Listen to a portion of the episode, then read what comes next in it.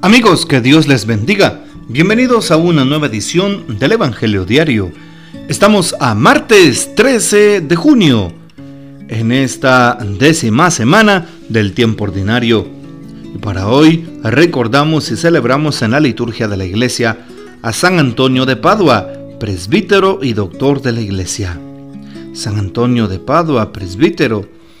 Antonio nació en Lisboa hacia el año de 1195.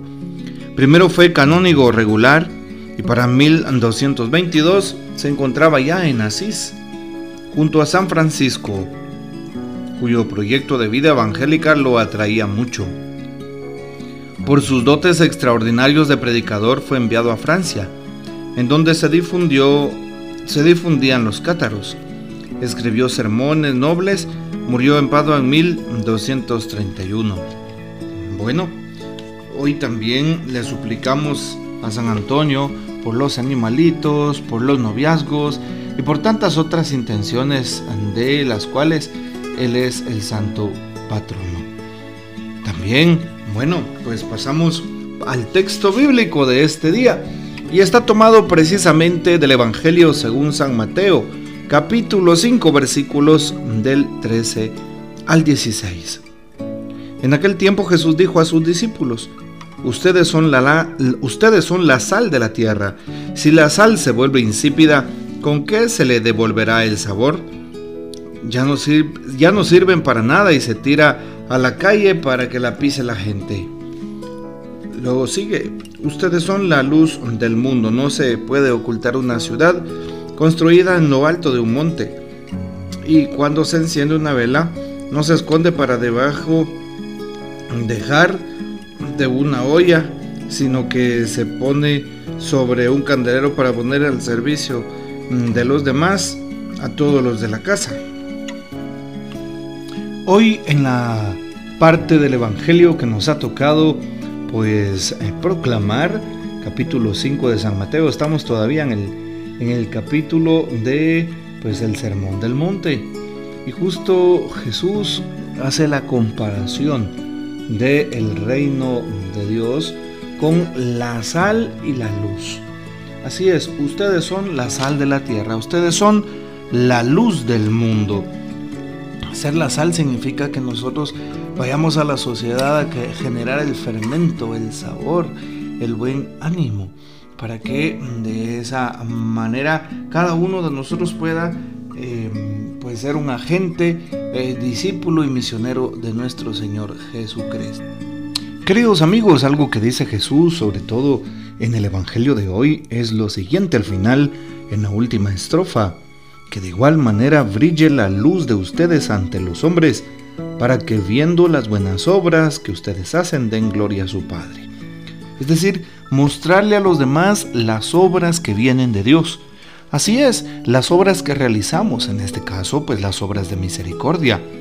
En este caso, poner en práctica los dones, carismas, virtudes que hemos recibido desde que hemos venido a la existencia. Eso es dar gloria a Dios, que los demás vean a través de nuestra forma de vida, la manera que tenemos de obrar y cómo Dios es glorificado en su infinito amor a través nuestra. No es fácil dar testimonio, pero es la invitación que se nos hace, sobre todo en esta oportunidad. Ser sal de la tierra y luz del mundo, ¿qué significa entonces? Darle sabor a la historia de la humanidad, a esta sociedad, darle luz también a través de nuestro ejemplo de vida significa iluminar las tinieblas allí donde muchas veces hay pecado. Hoy significa darle sabor e iluminar el tema de la política tan complicada en este tiempo en Guatemala. Darle sabor e iluminar el tema de las redes sociales, el internet, tan llenos muchas veces de eh, relativismo y de otras cosas que no van con la mentalidad divina. También el tema de las universidades.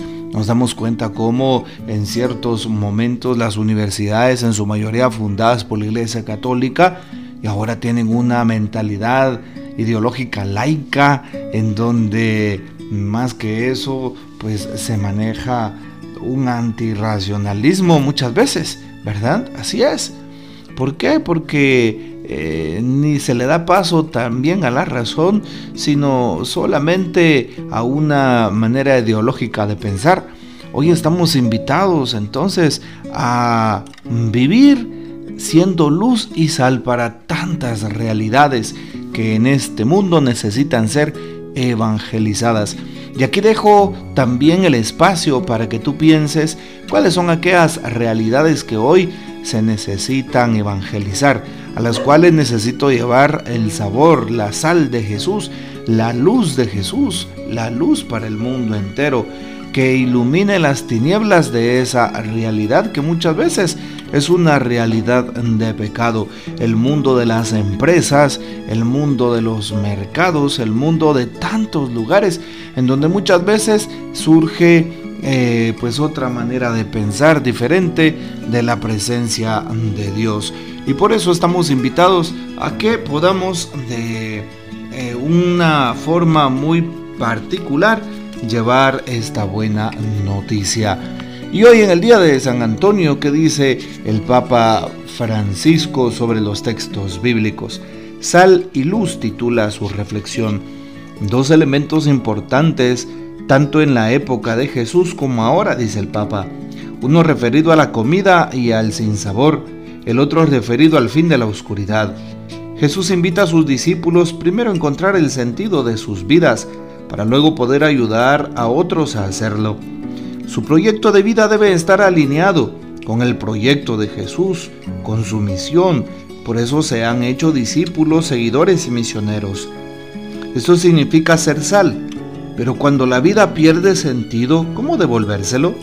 Solo Dios puede hacerlo y en su nombre los que son sus testigos. Y ser luz está en la misma línea, pues ser luz implica andar siempre de frente a Dios, quien es la fuente perenne de esa luz para que nos irradie y así irradiarla a otros y ayudarles a salir de la oscuridad, oscuridad que puede ser parcial o total. El Evangelio de hoy nos invita a preguntarnos si somos sal y luz para el mundo. Bueno, ahí está la respuesta que da el Papa a través de su propia meditación. Ojalá que hoy el Evangelio nos impulse, nos anime para dar testimonio. Sí, muchas veces no queremos dar testimonio, ¿O preferimos que otros lo hagan antes que yo? No, hoy la palabra me está hablando a mí personalmente para que yo refleje la gracia de Cristo, para que yo hable del amor de Dios, para que yo deje transparentar en mi propia vida la presencia viva del Señor. A esto estamos invitados para que los demás puedan encontrarse con Cristo al encontrarse conmigo y no encontrarse con una piedra de tropiezo. Que cuando me vean sientan la gracia de Dios, sientan la ternura de Jesús, sientan la misericordia que viene de lo alto, el perdón que solo Dios puede dar y su encuentro con Él. Bueno, pues tratemos de vivir siendo sal y luz del mundo. Que el Señor nos bendiga, que María Santísima nos guarde y que gocemos de la fiel custodia de San José. Recuerda que ser luz también significa corregir, llamar al orden, porque muchas veces puedan andar personas extraviadas y es necesario también en algunos momentos dar una buena regañada para que podamos regresar al camino. Y la bendición de Dios Todopoderoso, Padre, Hijo y Espíritu Santo, descienda sobre ustedes y permanezca para siempre. Amén. Comparte este audio y hasta mañana.